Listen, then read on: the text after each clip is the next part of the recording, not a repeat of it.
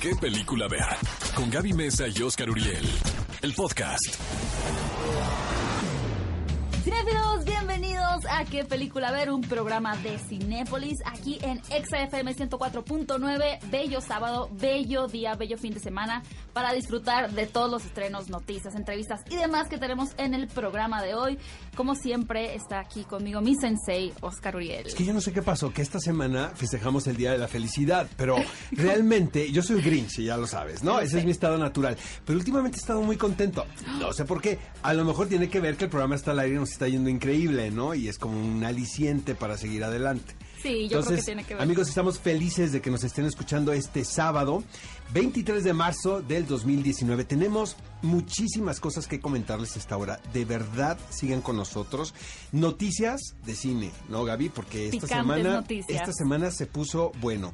Los estrenos, ¿qué les digo? Finalmente llega una película mexicana que bueno, se había hablado muchísimo desde el año pasado en el circuito de festivales. Llega a cartelera, les vamos a decir qué tal está la película.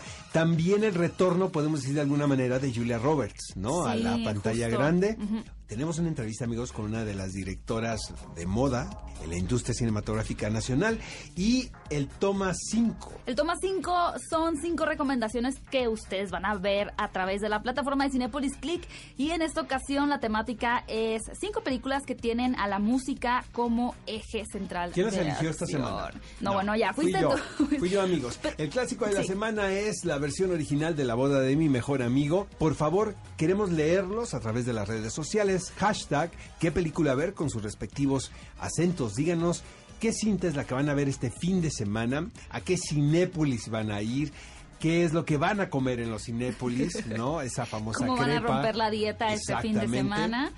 Sí, por supuesto, y queremos que sepan que este programa es totalmente ligero, entretenido para ustedes. No somos unos críticos que vamos a ponernos con palabras rimbombantes. La idea es que ustedes se enteren de qué películas pueden ver el fin de semana, cuáles son las opciones, porque yo sé que a veces están en la plataforma de Cinépolis o están enfrente de la taquilla y ven una cantidad de pósters y tal vez solamente se guían por una cara conocida como Julia Roberts o por un título de una cinta mexicana, pero aquí les queremos contar de qué trata cada una y por qué es que vale la pena verla. ¿Qué película ver? Un programa de Cinépolis en XFM. Estamos de vuelta en qué película ver un programa de Cinépolis aquí en ExaFM 104.9 para platicarles lo que estuvo sonando esta semana, las noticias, los comentarios que hubieron en redes sociales, por supuesto alrededor del cine y el entretenimiento. Y yo quiero comenzar con esta noticia que me pareció muy peculiar y es el hecho de que la directora de Wonder Woman o La Mujer Maravilla, esta película perteneciente al universo Patty de Jenkins. DC,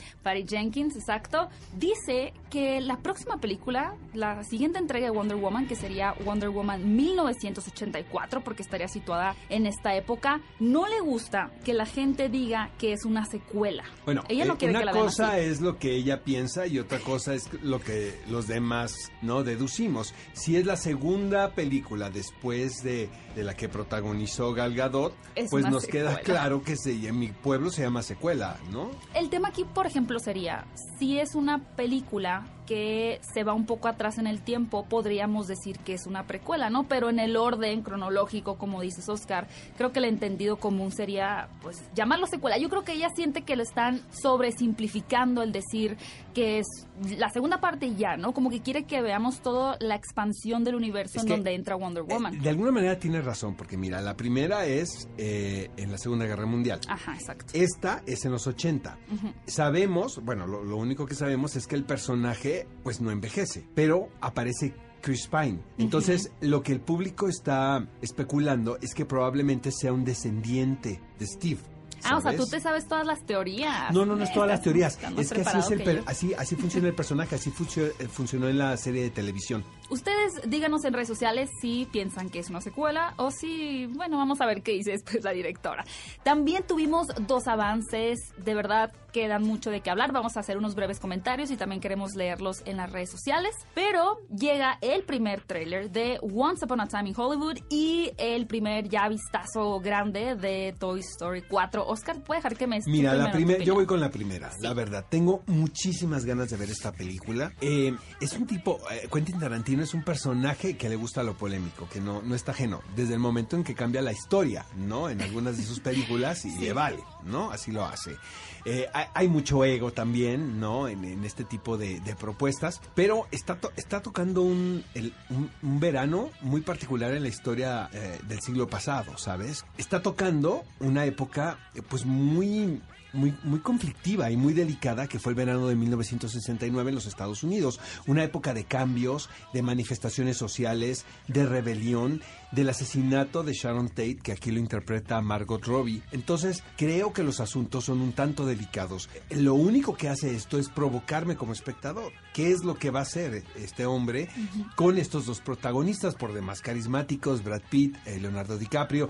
Eh, el el, el tráiler me da la impresión que son como, como eh, escenas, pequeñas escenas donde demuestras la personalidad y el carisma. Bueno, a mí también me encantó y creo que esta novena película de Quentin Tarantino sin duda va a ser una de las más vistas, más comentadas y bueno, por lo menos cuenten que nosotros la vamos Había a comentar. mucha queja del aquí. Photoshop del póster, ¿no? Que no se parecían. Mm, no lo noté tanto en realidad. Es que Pa- parecían como chicas de la foto H, ¿verdad? Todas doradas, ¿no? Así se veía Brad Pitt y, Leonardo DiCaprio. Bueno, pero otro otro avance que dio mucho de qué hablar, la verdad a mí también no sé, no sé qué pensar todavía, es el nuevo avance de Toy Story 4. Yo hasta el momento, después de haber visto este tráiler, mantengo la postura de que no debieron haber hecho una cuarta película porque sí se ve lindo, se nota que también los valores van a resaltar nuevamente estos ese tipo de valores como de pertenencia, de amistad, de búsqueda. A ver, Gaby Mesa con Z, tienes que darle chance a la película. Pero o sea, es que ¿por qué a lo mejor es una gran idea y ya estamos hablando mal de una cuarta. Bueno, hay cierta lógica en lo que piensas. Si terminaron la 3 también, y la 3 para mí es una conclusión, ¿no? El, el desenlace de la 3. Obviamente, pues puedes hacer las que quieras, pero de acuerdo a la estructura, la tercera es la conclusión. es que ustedes si vieran cómo estoy viendo a Oscar con la, ojos de... la conclusión de la trilogía. Pero yo, yo amo la trilogía, la primera, sobre todo la tercera es mi película favorita. No, la mía sigue siendo la primera y yo creo que no, no le hace daño a nadie el tener una nueva historia de Toy Story, regresar a los personajes como Woody, Buzz y demás, incorporando a este nuevo tenedor sin cucharón, no sé qué sea, es como este eh, mix, ¿no? Como este alebrije entre una cuchara y un tenedor, no sé, este personaje. Yo creo que al final va a ser un éxito taquillero, como todo lo que hace Disney Pixar. Creo que va a cautivar a nuevas generaciones. Vamos a ver cómo reacciona mi generación, que creo que es la que está más identificada con... ¿Qué me estás tratando de decir otra No, vez? no, yo no quise ¿Que decir estas nada. películas Oscar. no son para mí o cómo? Vamos a pasar así. Oigan, la siguiente noticia está muy divertida, que es el tema musical de Dumbo, que es Baby Mine. Me está diciendo Gaby que esa me corresponde más a mí. Porque Eh, es tragedia, Dumbo. Eh, bueno, esta tragedia. versión, la versión americana la interpreta Arcade Fire, ¿no? Que es esta melodía considerada una de las canciones más bellas, ¿no? Escritas para alguna película producida por Disney. Pero la versión castellana la interpreta Naya Nimri, esta actriz, eh, excelente Española. actriz de Vis a Vis, exactamente. Eh, por cierto, nominada esta semana para un premio platino, ella. Órale. Y eh, también protagonista de la película ¿Quién te cantará? ¿no? Que es una película que dio mucho de qué hablar el año pasado, de España. Escuché un fragmento y lo hace muy bien. Ahora, todas suenan igual.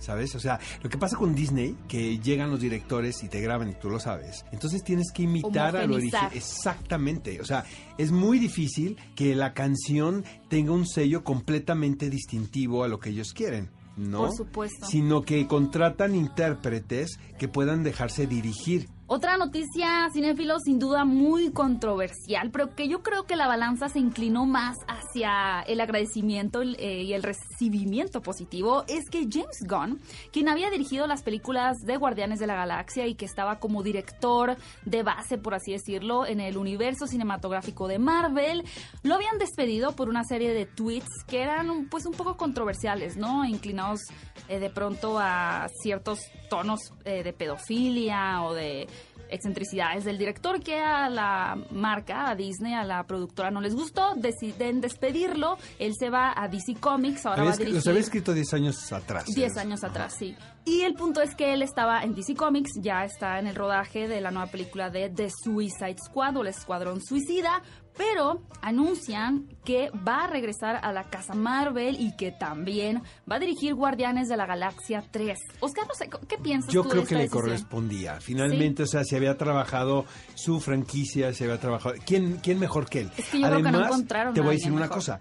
Todos, todos se manifestaron, ¿eh? O sea, todo, y de hecho hubo quienes incluso condicionaron su participación si no estaba él.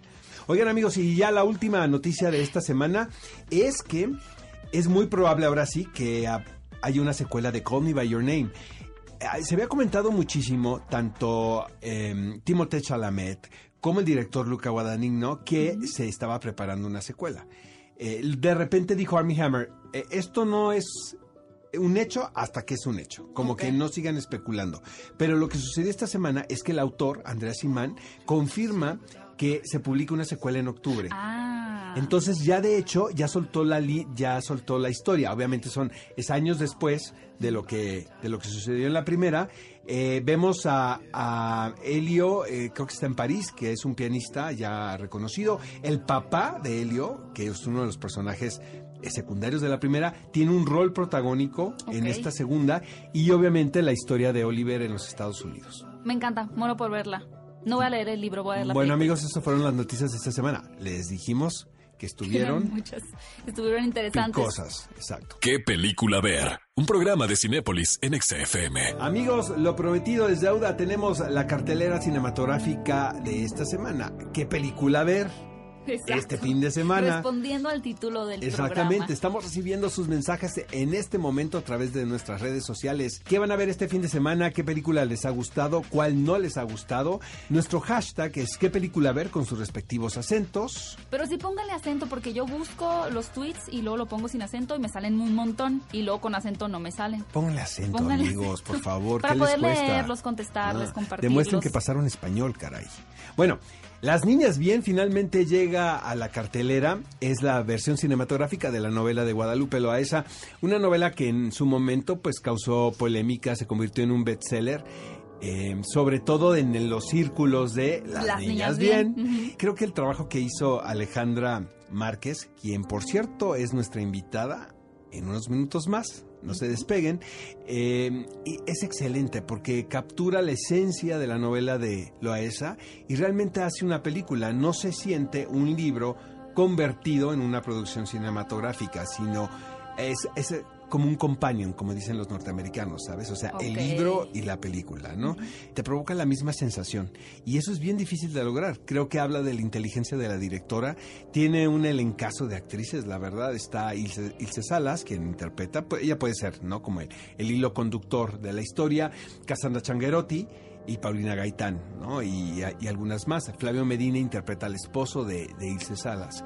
Y lo, lo que es asombroso, amigos, de esta película es que a pesar que es una historia que se lleva a cabo en 1982 y que supuestamente hemos evolucionado mucho como sociedad, en temas como la equidad de género, por ejemplo, eh, oportunidades para las mujeres, El clasismo, eh, ¿no? El clasismo.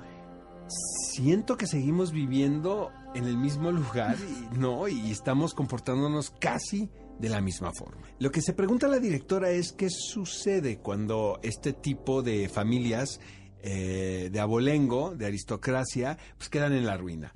Y lo que es muy interesante es que no se va por lo fácil. No quiero criticar estas comedias que evidentemente reflejan el clasismo, ¿no? Con el que vivimos en, en este país, teniendo como protagonista a, a un personaje que probablemente a simple vista, pues nos puede parecer desagradable.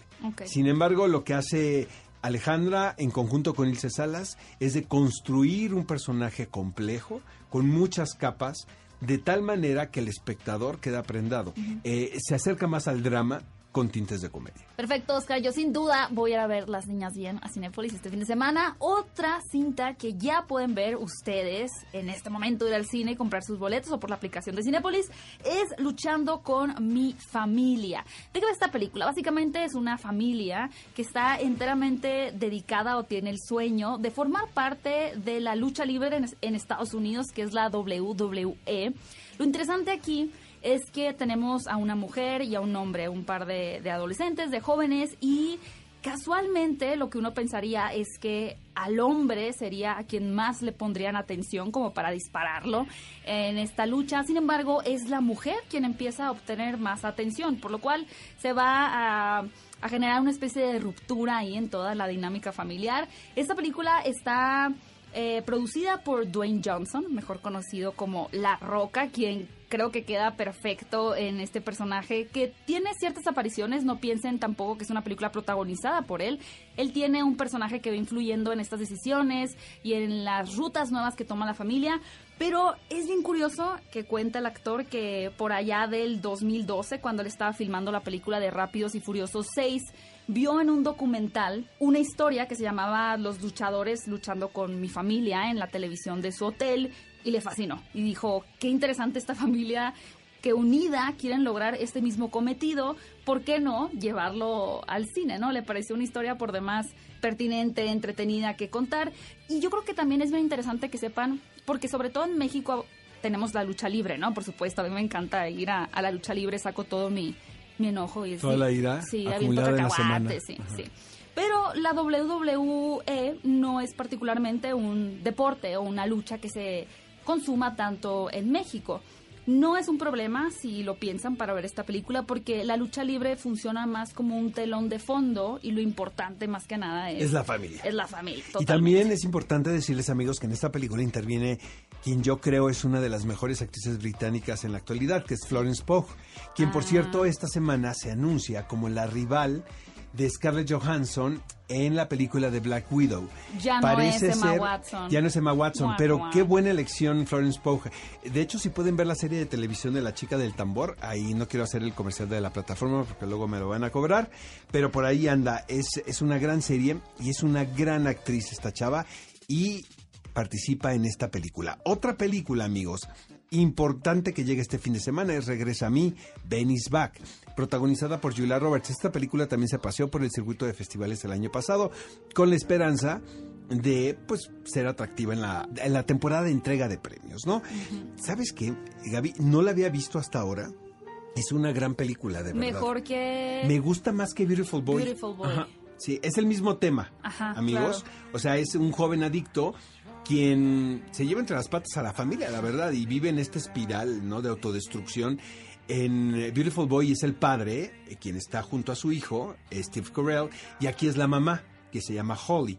Eh, viven en, en el estado de Nueva York y el hijo aparece justo en la época de Sembrina. Qué a- buen momento. y a todos les llama la atención porque está en la rehabilitación y entonces el hijo les dice, no, pues la verdad me dieron permiso de venir a pasar la víspera navideña, pero resulta que es una mentira.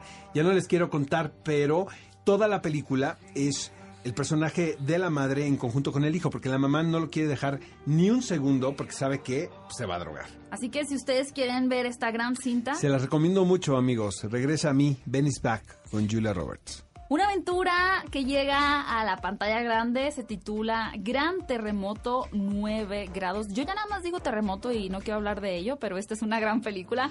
Por allá Es un mal el- título para estrenarse aquí en la Ciudad de México, ¿verdad? Pero, bueno. da, da como que todos les da escalofríos, ¿no? Así como Muf- Mufasa, uh, terremoto. uh.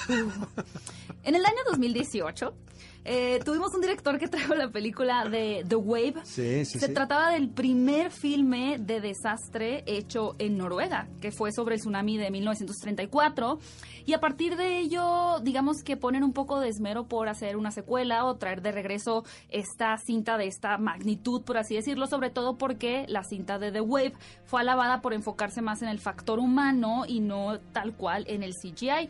Por lo cual esta película de Gran Terremoto funciona como una secuela en donde los personajes pues ya han atravesado una situación bastante dolorosa y tienen un trauma, ¿no? Y entonces va a tener que enfrentarse a un terremoto que es otro fenómeno natural terrible que puede destruir no solamente el lugar en donde están, sino los lazos familiares o las secuelas que tiene, el eco que tiene, los daños eh, psicológicos que los ocasionó la ola gigante.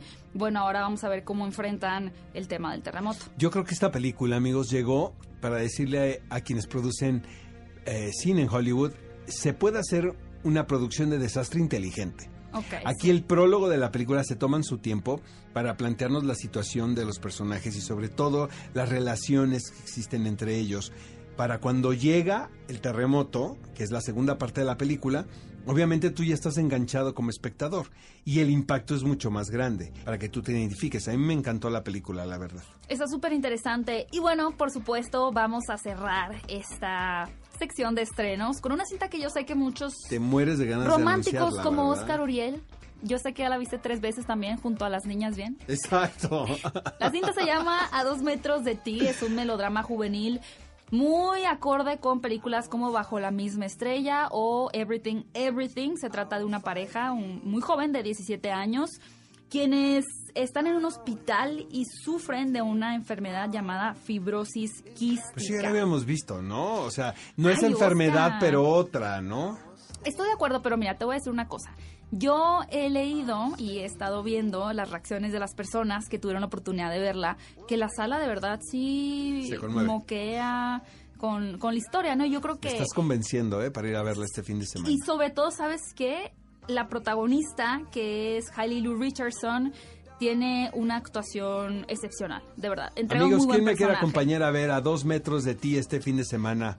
Manifiéstense en Twitter en este momento. Pero si ustedes sí son unos románticos y tienen ganas de ver este melodrama juvenil protagonizado por Cole Sprouse y Hailey eh, Lou Richardson, no se pueden perder en Cinépolis a dos metros de Qué ti. buena eres para vender películas, Gaby Mesa con Z. ¿Qué película ver? Un programa de Cinépolis en XFM. Amigos, ¿de qué película ver? Les cuento que en la pasada edición de Toronto, eh, pues tuve la oportunidad, sobre todo, de, de conocer a una directora que tenía ganas de, de- de que nos encontráramos, eh, porque me entusiasma mucho su trabajo, en particular esta última pre- eh, película que se llama Niñas Bien, y es Alejandra Márquez Abella. Es un gustazo siempre verte y saludarte. Este, recién mamá, ¿no? Sí. Hola, muchas gracias por invitarme. Oye, eh, fue largo el proceso desde que empezaste a concebir Niñas Bien. Tengo entendido que se te ofreció a ti, o sea, no era un proyecto que tú habías comprado y eso me llamó la atención porque la película sí tiene un carácter muy personal, que así deben de ser todas las películas, ¿no? Que no se deben de sentir por encargo, pero de alguna manera fue una película de encargo. Sí, empezó siendo una película por encargo que me costó mucho trabajo aceptar, la verdad, porque estaba yo llena de prejuicios sobre el mundo de las frivolidades de las niñas bien. Pero bueno, finalmente acepté y, y puse un poco como condición que me dejaran hacer lo que yo quisiera. Entonces yo creo que de ahí viene ese, ese amorcito que, que viste que tiene la película. Pero ¿qué fue? Mientras estabas en el proceso te diste cuenta, ay caray, a lo mejor hay más cosas que...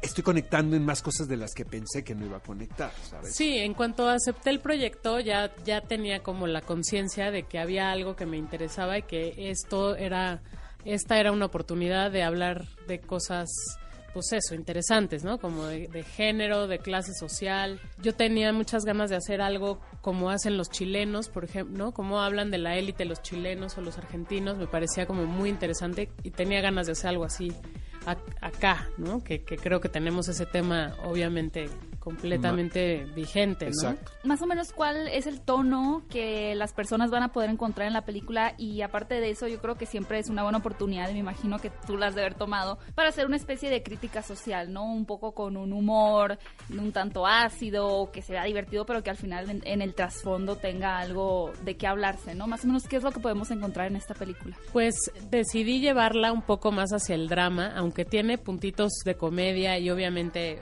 pues es un universo que tiene muchas cosas ridículas que finalmente te hacen reír, pero mm, yo no quería como caer en el cajón de las comedias ligeras que hablan de élite, que terminan redimiendo a los personajes que tratan porque te dicen como, bueno, no son malos, son tontos, tienen que aprender una lección de vida para... Ya, No, aquí claro. es como, no, hagámonos cargo de las cosas que queremos y de las cosas que hacemos, ¿no? Eh, y, y cómo, y cuál, y hagámonos cargo también de cómo somos partícipes del sistema que también pues, oprime al prójimo. Y es que estamos mal acostumbrados, como bien dices, a ver en este tipo, en, comedias, el retrato de la clase social, ¿no? Como, como motor de una broma, ¿sabes? O sea, finalmente estos desencuentros, ¿no? De, de- de- de dos clases sociales, podemos decir. Y, y, y es muy fácil irse a lo evidente, ¿sabes? Y de buscar el chiste, ¿no? Y agradar al público, ¿no? Inmediatamente. El valor que yo le veo a tu película es que es otra cosa. O sea, ni siquiera se me ocurre compararlo, ¿sabes? Es un retrato como muy, muy agudo y, y- y muy bien observado, ¿no? Y es, es increíble porque estás hablando de una década que no te corresponde y también de una sociedad que, aunque hay vestigios ahora de lo que se vivía, es, es distinto, ¿no? No sé si estás de acuerdo con eso. Sí, total. Yo nací en ese año, entonces de alguna forma como que me, 82. me llamaba la, la atención, obviamente, ¿no? ¿Qué pasó el año en que nací? Eh, pero sí, pues es un tema, son, son personajes y temas que siguen eh, sucediendo y que siguen súper vigentes. Y para mí era importante, como ya dije, como poner al espectador en, en un plan de, bueno, pues tú también eres parte de este sistema, ¿no? Puedes empatizar con un personaje así, porque ese era como el miedo que teníamos todos. ¿Cómo vas a empatizar con un personaje que es tan detestable, ¿no? Y luego con el problemón que tenemos las mujeres de que es más difícil todavía empatizar con personajes femeninos detestables, ¿no? Exacto. Con un hombre asesino, Pero eso es eh, costumbre, violador, no pasa nada. Sí, es porque cierto. Es como se ha manejado el retrato de la mujer en el cine, creo yo. Sí, totalmente, ¿no? Es una cosa Pero también en la vida real, ¿no? Yo creo que, por ejemplo, en una oficina, por poner, si el hombre es, es como muy intenso y es regañón, es como, ah, es que es líder. Es y si es mujer, es como, ah, vieja amargada, Neurótica. Ajá. Sí, Sí. Es, es totalmente Sí, yo un lo tema veo en el set.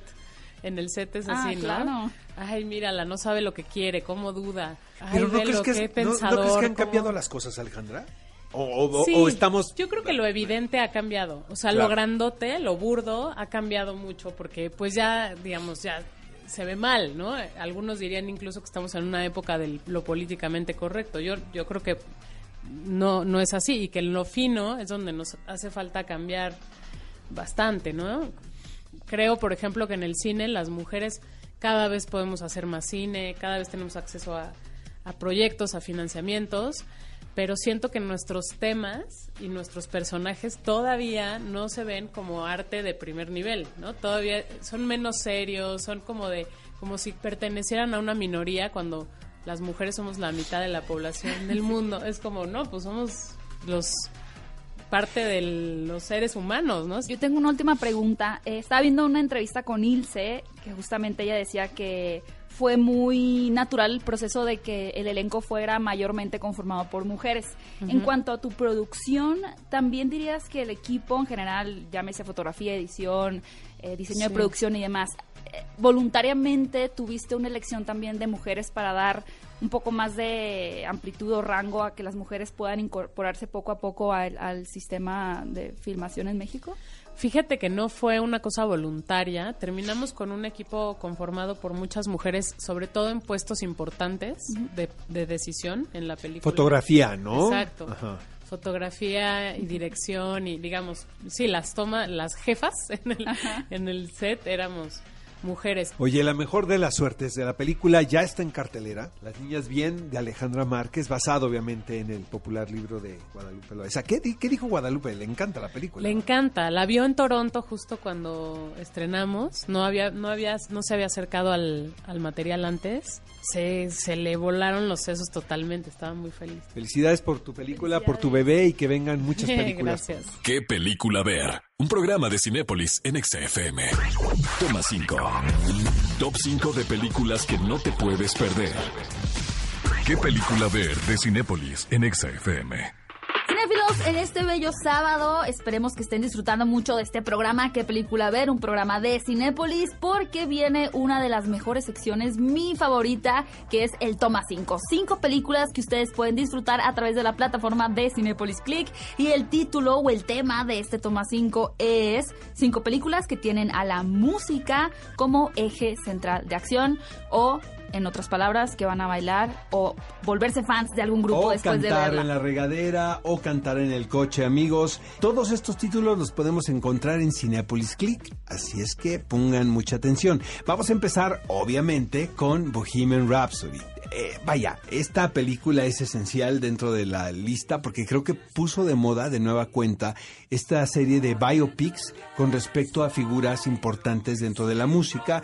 Ya viene la del Elton John, se están preparando otras historias. No siempre funciona, ¿sabes? Pero siento que esta película pues tiene tiene dos factores importantes. El primero, que toma uno de los personajes más queridos, que fue Freddie Mercury dentro de la música del, mm, del siglo pasado, eh, un personaje enigmático, fascinante, eh, no se había visto antes una recreación de su vida, ¿no? Cin- eh, cinematográficamente hablando. Se habían hecho documentales, pero no, no una película sobre su figura. Y por otra, la música de Queen, Sí, que también es una música que, ya con eso, es una música que finalmente no tiene generaciones. Sí, de verdad. Y yo creo que lo que hizo fue, como mencionas, Oscar, llegar a nuevas generaciones. A mí me tocó una vez en un vestidor de una tienda escuchar a un niño de tres años cantando Bohemian Rhapsody. Y fue muy tierno, la verdad. Esta película de Bohemian Rhapsody estuvo nominada a los Oscars, se llevó bastantes estatuillas. Y otra que también estuvo por ahí fue Nace una estrella, la cual también está disponible en Cinepolis Click en este momento. Y yo Pero creo que... recuérdales al público que es la versión protagonizada por Bradley Cooper y Lady Exacto. Gaga, porque esta es la cuarta, la cuarta versión que se hace de la misma historia. Y yo creo que en unos 10, 15, 20 años nadie se va a acordar de las otras más que de esta. Posiblemente. Yo creo, No Oscar, sé. igual estoy viéndome muy rebelde. No, Pero, o sea, si salimos vieron a mi la cara ¿verdad? calle, que puse en este momento. Es que sabes que yo creo que la mejor de todas es la de Yuri Garland. Pero- que estás hablando de los 50. Voy a hacer un reto con Oscar de salir a la calle y preguntarle a las personas, ¿usted conoce la película de Nace una estrella? ¿Quién la protagoniza? No, Y claro, seguramente Gaby, van a pero decir- no, no se va, no se va a hacer eso. Yo estoy haciendo censos nada más. Pero bueno, si ustedes no tienen idea o no se han animado a ver esta película de Nace una estrella, básicamente tenemos una chica inocente que tiene una muy buena voz, que de pronto es descubierta por un músico hiper talentoso, pero que sufre de problemas de alcoholismo. Sin embargo, ellos comienzan una relación y poco, po- poco a poco van teniendo esta sinergia en el mundo musical. Un poco hay un estudio más hacia la segunda mitad de la película del sistema eh, musical o de cómo funcionan las productoras musicales y cómo eso puede ir realmente consumiendo la esencia de una persona al punto de cambiar totalmente eh, la personalidad o las metas que tenía en un inicio, cómo pueden transformarse por nuevos vicios que la industria siempre puede ser cinematográfica, musical o demás, pueden traer en la vida y particularmente en esta película, en la vida de una pareja. Amigos, y si les gustan los musicales, probablemente este sea el título más emblemático del género y estamos hablando de Cantando bajo la lluvia. Esta Ese sí. película, aunque no lo crean amigos, la pueden encontrar en Cinepolis Click. Es muy fácil. Si no la han visto, dense el chance. Fíjate que yo la acabo de ver porque ahora en la ceremonia del Oscar estaba viendo un canal donde están pasando películas premiadas y, y la programaron y, y vuelves a conectar con esta película que es bellísima. Probablemente tenga a, alguna de las secuencias musicales más importantes de la historia del cine por muchas cosas. Y lo que me impacta mucho, Gaby, es que no ha envejecido en lo más mínimo. Siento que en esta producción se adelantaron a su momento. Están hablando de cine dentro del cine. Ajá. Es la historia, porque todos los periodos de transición, amigos, son fascinantes. Porque estás dejando, no quieres dejar algo, pero tienes que, porque viene una nueva era y estás dejando el cine sonoro, el, el, cine silente para entrar a la época del cine sonoro.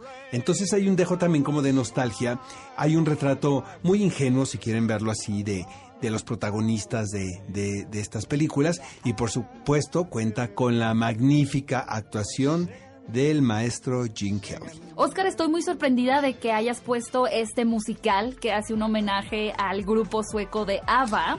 Mamma Mira, mía, Ya sé que me ibas a trolear por eso, Sí, pero tengo que confesarles que me gusta más, la segunda me gusta más que la primera. Ya sé, A mí también. Ya sé, es que pero Lily me van a- James hizo una gran joven Meryl pero siento que era como más, era más creativa la segunda parte. Con todo y que Cher salía de mamá de Meryl Streep y eso es como de sketch de Saturday Night Live. Pero fuera de eso, Era como de ya siéntese señora ya cuando si- salió las Cher, dos la verdad. ya siéntense señora. Pero sí, Cher sí estaba buscando la silla para sentarse. Si tú te fijas, cuando baja la escalera, se ve cansada, ¿no? Sí. De pónganme la silla, siéntese señora. ¿no? Pero las dos películas de Mamma Mía son, son buenas. Son, Bueno, la primera vibrar. fue un trancazo, eh, digo, te podrá gustar o no, la pongo en la lista porque fue un éxito rotundo en todas partes del mundo, ¿no? La quinta película se la dejo a mi compañera Gaby Mesa Conceta porque sé que va a morir de la felicidad y estamos hablando del regreso de Mary Poppins. Sí, definitivamente esta película no, pasó muy desapercibida en las premiaciones también. Yo pensé que tal vez algunas de sus canciones podrían ser reconocidas. Ha sido una cinta que ha gustado a muchas personas, no ha gustado mucho a otras. Yo les puedo confesar que yo soy una verdadera fan de Mary Poppins. Yo sé decir supercalifragilístico alidoso al revés. No, no te salió. O soy la. Entonces, tuve la oportunidad de ver esta película en la premier, en la premier, y era realmente una cosa súper disfrutable, aunque Oscar se, se ría de mí, porque teníamos al elenco ahí de la película, ¿no? Y cada vez que aparecía el nombre, incluso del tercer director de cámara, la gente aplaudía y, y brincaban de la emoción. Yo creo que es una cinta que supo capturar muy bien la esencia de la cinta original de Mary Poppins, a tal grado de que parecería una especie de remake, porque se parece tanto no solamente en, los actos que se repiten un poco de los niños, un poco perdidos en cuanto a la relación con su padre y en la pérdida o en la casi pérdida de la imaginación, de pronto llega Mary Poppins a traer todo de regreso, el cómo la magia puede salvar la vida de las personas, y yo creo que Lin Manuel Miranda, quien aparece como el personaje o como el nuevo Bert, por así decirlo, de esta película, hizo un gran trabajo en las coreografías. Es una película muy particular. La incluimos aquí, obviamente, porque la música pues juega un factor muy importante en esta producción. ¿Qué te parecieron las elecciones? Debo de confesar, Oscar, que este es el toma 5 que más me ha gustado porque es el que más se parece a mí. Siento que yo la hice y por eso me gusta. Las elegí pensando en ti, Gaby Mesa con Z. ¿Qué película ver? Un programa de Cinépolis en XFM. El clásico de la semana en esta ocasión es la versión original de La boda de mi mejor amigo. Dirigida por PJ Hugan, un director australiano quien venía de un éxito titulado La boda de Muriel, protagonizada por Tony Collette. Obviamente Hollywood le echa el ojo a este director y lo contrata para hacer el siguiente vehículo de lucimiento para Julia Roberts, quien en aquel momento era considerada la figura número uno en taquilla. Venía de éxitos como eh, Pretty Woman, Mujer Bonita, Durmiendo con el Enemigo, y de repente se topan con este magnífico libreto escrito por Ron Bass, que tiene como protagonista a una cuasi villana, ¿sabes? Se salía completamente de los estándares de la comedia romántica, porque por lo general la heroína eh, clásica, podemos decir, imaginémonos a Meg Ryan, ¿no? No es pudiste la... algo más noventero que Meg Ryan. Eh, pues Me sí, encantó. no, la película es noventera. Por supuesto. ¿no? Entonces, eh, era esta chica ingenua, ¿no? Eh, quien de repente pues tiene que pasar varios obstáculos para quedarse con el protagonista masculino. Aquí no. Aquí ella, la protagonista, Jules, interpretada por Julia Roberts, interviene para romper con el compromiso matrimonial de quien es su mejor amigo, caracterizado por Dermot Mulroney, y se va a casar con Cameron Es mala mujer. Pero algo que es bien curioso es que justamente ahora que está en cartelera la película de Benny's Back, protagonizada por Julia Roberts, yo vi en una entrevista que le preguntaban, considerando ese tema de los madre, hijo, lazos familiares, ¿qué película para ella es algo muy especial y que le gustaría ponérsela o realmente disfrutarla una y otra vez con sus hijos. Y su respuesta fue justamente esta película, La boda de mi mejor amigo, por lo cual yo creo que no le ha pasado el tiempo por encima y lo más interesante es que para ella, quien la protagoniza y quien está en mente de la mayoría más que Cameron Díaz, sea una película tan importante y que haya marcado tanto su carrera. No se han dado la oportunidad de ver La boda de mi mejor amigo, la cinta original. Ahora es cuando en Cinepolis Click, en este sábado o el y veanla, y veanla antes de que vean la, mexicana, porque en Cinepolis Click pueden encontrar ahorita la original, es muy sencillo, y luego viene la mexicana dentro del catálogo. Entonces pueden ya tener ustedes los comparativos, ¿no? Pero obviamente pues la original es la que eh, el motor de todo este fenómeno alrededor de, esta historia. Sí, que dio pie a más comedias románticas que intentaban imitar el, la, eficacia de esta No puedo creer que ya se nos terminó el programa, caray. Cada vez es más corto, siento. Yo creo que podemos decir que este programa fue dedicado y en honor a Julia Roberts. Tributo a Julia Roberts. Amigos, vayan al cine a ver Benny's Back. Es una gran película. Queremos que ustedes a través de las redes sociales nos digan de qué quieren que sea el toma 5 cinco películas de zombies, cinco películas que han generado mucha controversia. Déjenos sus propuestas a través de las redes sociales utilizando el hashtag qué película ver con sus respectivos acentos, arrobando a Cinépolis, a Exa y a mí me pueden arrobar como Gaby Mesa 8. Arroba Oscar Uriel en Twitter, Oscar Uriel 71 en Instagram. Gaby, ¿qué les parece si les adelantamos a quienes entrevistamos para la próxima semana? Entrevistamos a Margot Robbie y a Saoirse Ronan por la cinta de las dos reinas. Amigos, ya saben de lo que se pierden si no nos escuchan próximo sábado 10 de la mañana. Hasta la próxima. Ve a Cinépolis y utiliza el hashtag qué película ver. Escúchanos en vivo todos los sábados a las 10 de la mañana en ExaFM 104.9.